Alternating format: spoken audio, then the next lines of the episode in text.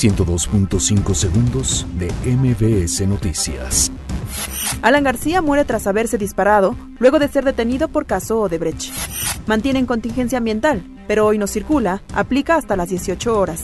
La Ciudad de México y el Estado de México flexibilizan restricción automovilística por contingencia en vacaciones. Un 74.6% de la población confirma que vivir en su ciudad es inseguro.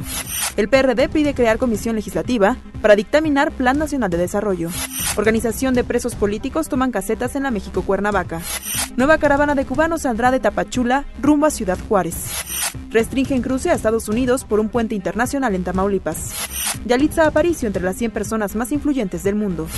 La NFL anuncia inauguración de la temporada en el Estadio Azteca. 102.5 segundos de MBS Noticias.